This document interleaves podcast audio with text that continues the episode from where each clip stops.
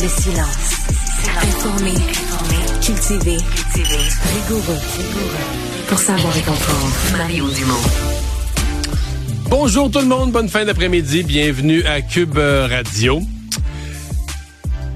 Nouvelle quand même euh, qui a fait jaser en fin de semaine, euh, qui a pris un peu tout le monde par surprise. Il y avait toujours des rumeurs que Patrick Roy allait finir à Ottawa ou ailleurs, même avec le Canadien, quand il a été question de changer d'entraîneur. Il n'y en avait plus vraiment, ou en tout cas peu, moins. Et tout à coup, bing bang, euh, en fin de semaine, la nouvelle tombe, Patrick Roy, entraîneur-chef des Islanders de New York.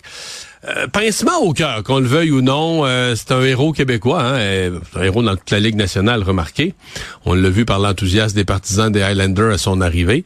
Mais euh, est-ce qu'il aurait dû, ça, aurait été le fun de l'avoir à Montréal, ça aurait été le fun certainement de l'avoir proche, genre à Ottawa, ou à un moment donné, mais je pensais que c'est là qu'il allait atterrir.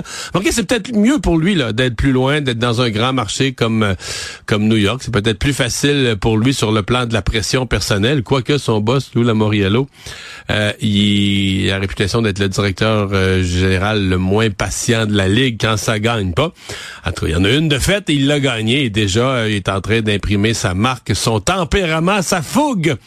Puis ça, ça fit peut-être avec les Highlanders qui il y a du talent, puis depuis 3-4 ans, ils pensent toujours aller plus loin série, puis sont toujours comme un petit peu, un petit peu déçus de leurs résultats. Peut-être que c'est ce qui leur manque, un peu de chien, un peu de hargne, et que Patrick va leur amener ça.